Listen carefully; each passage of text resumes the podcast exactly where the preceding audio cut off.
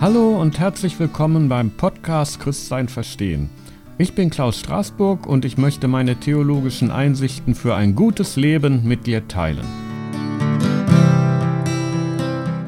Also, wir Menschen verbringen unsere Tage in dem Bewusstsein, dass sich die ganze Welt um uns dreht.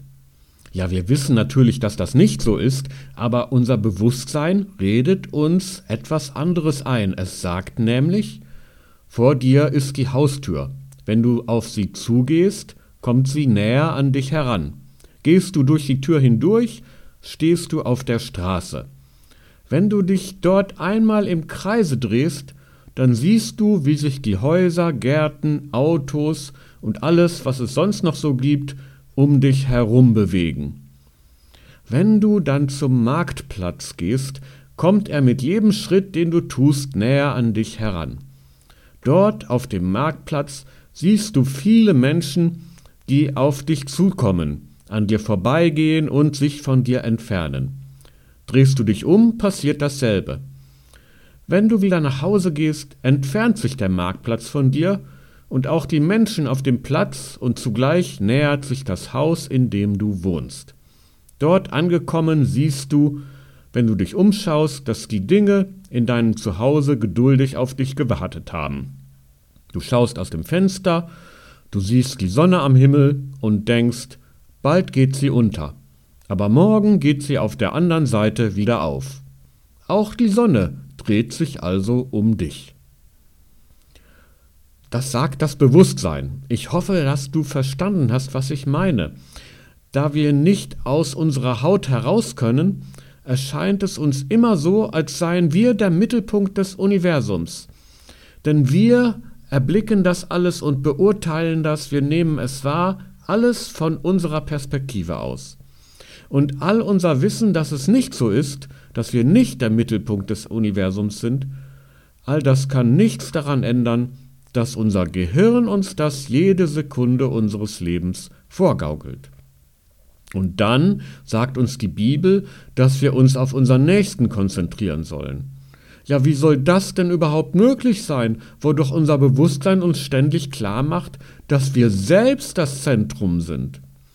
Und noch mehr, die Bibel sagt, dass Gott das Zentrum der Welt ist, der Schöpfer, der Herr der Welt, der alles am Laufen hält. Dabei scheint es doch so, als würden wir selbst über den Ablauf jedes Tages bestimmen, würden Gutes und Böses tun, Entscheidungen treffen und le letztlich alles am Laufen halten. An dieser Stelle füge ich eine Fabel ein, die ich euch jetzt mal erzähle. In einer alten Fabelsammlung wird von einem Vogel erzählt, der auf dem Rücken lag und seine Beine starr gegen den Himmel streckte. Als ein anderer Vogel diese etwas merkwürdige Position beobachtete, flog er herbei und fragte Warum liegst du denn so auf dem Rücken und streckst die Beine von dir weg? Weißt du, erwiderte der andere, ich trage nämlich den Himmel mit meinen Beinen. Wenn ich die Beine anzöge und losließe, würde das ganze Himmelsgewölbe einstürzen. Als er das kaum gesagt hatte, fiel ein Blatt von dem nahe dabei stehenden Baum und raschelte dicht neben ihm nieder. Das versetzte dem Vogel einen solchen Schreck, dass er seine hehre kosmische Sendung vergaß und nicht nur seine Beine einzog, sondern auch in Panik davonflog. Der Himmel aber wölbte sich weiter über der Erde. Diese Fabel sagt uns, dass der Himmel Bestand hat und wir uns unter ihm geborgen fühlen können. Was immer auch geschehen mag auf Erden, der Himmel wird sich weiter über uns wölben, solange Gott es will. Die Welt wird nicht untergehen, nicht durch Corona, nicht durch den Klimawandel, nicht durch einen Krieg. Es gibt nämlich einen Herrn, der nicht alles geschehen lässt, was Menschen tun wollen, und der trotz allem, was sie tun, seine Schöpfung erhält, auch wenn Grausamkeiten genug in ihr geschehen. Er ist der unsichtbare Herr der Geschichte. Manches, was wir in der Geschichte treiben, lässt er zu, anderes nicht. Warum er so viel Leid zulässt, das bleibt uns verborgen. Wir können nur darauf vertrauen, dass es dennoch eine liebevolle Hand ist, die über uns regiert. Wir Menschen sprechen also nicht das letzte Wort. Darum sollen wir uns auch nicht einbilden, wir würden es tun. Wir sollen uns nicht zu wichtig nehmen und für den Nabel der Welt halten, auch wenn unser Bewusstsein uns das täglich einredet. Wir können gelassener werden, weil der Himmel nicht ohne Gottes Willen einstürzen wird, weil wir also nicht über Leben und Tod entscheiden und schon gar nicht über den Weltuntergang. Wenn wir uns zu ernst nehmen, dann kann das sogar lächerlich wirken, wie der Vogel, der meinte, den Himmel zu stützen. Der komische Vogel, der auf dem Rücken lag und die Beine von sich streckte, wie ein toter Vogel, der war ja eigentlich auch schon tot. Denn er tat etwas total Sinnloses, anstatt das Sinnvolle zu ergreifen. Er opferte sich selbst und seine Freiheit, die der Schöpfer ihm gegeben hatte. Er lag, als Vogel, dem die Freiheit der Lüfte gehört, regungslos am Boden. So kann es jemandem ergehen, der sich für den Nabel der Welt hält, der meint, es drehe sich alles um ihn, er sei der Garant von Leben und Zukunft.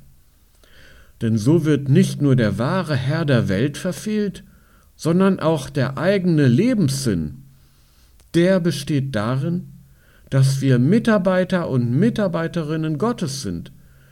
Eine schönere und wichtigere Aufgabe gibt es gar nicht diese Aufgabe befreit und entlastet, weil die letzte Verantwortung bei Gott liegt.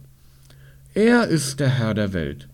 Gerade darum aber sind wir in die Lage versetzt, frei und fröhlich am Reich Gottes in der Welt mitzubauen.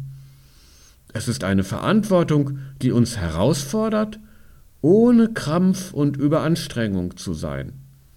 Und als Beteiligte am Wirken Gottes werden wir uns nicht mehr so sehr auf uns selbst konzentrieren, sondern auf unseren Nächsten. Manchmal müssen, müssen wir an unsere Rolle erinnert werden, sozusagen aufgeschreckt aus unserer Verkrampfung und Selbstüberschätzung. Manchmal rüttelt uns Gott wach, indem er uns einen Schrecken einjagt, so wie dem Vogel, der durch ein niederfallendes Blatt erschreckt wurde aber es ist ein heilsamer Schrecken. Denn wenn wir aus ihm lernen, gewinnen wir unsere Freiheit und Gelassenheit zurück, damit wir kein komischer Vogel werden. Dann können wir Gott dienen anstatt uns selbst. Dann können wir nach seinen Weisungen leben, so gut wir es vermögen, und können auch, wenn wir scheitern, gelassen bleiben. Denn der Himmel der Gnade wird sich auch dann über uns wölben. Ich zitiere aus Psalm 46. Gott ist unsere Zuversicht und Stärke, eine Hilfe in den großen Nöten, die uns getroffen haben. Darum fürchten wir uns nicht, wenngleich die Welt unterginge und die Berge mitten ins Meer senken, wenngleich das Meer wütete und wallte und von seinem Ungestüm die Berge einfielen Völker tobten, Königreiche wankten. Er ließ seinen Donner dröhnen, da bebte die Erde.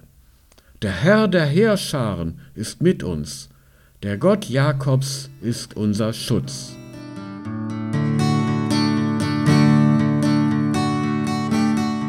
Ja, und das war's für heute. Auf meiner Website Christsein Verstehen kannst du den Text nachlesen und einen Kommentar abgeben.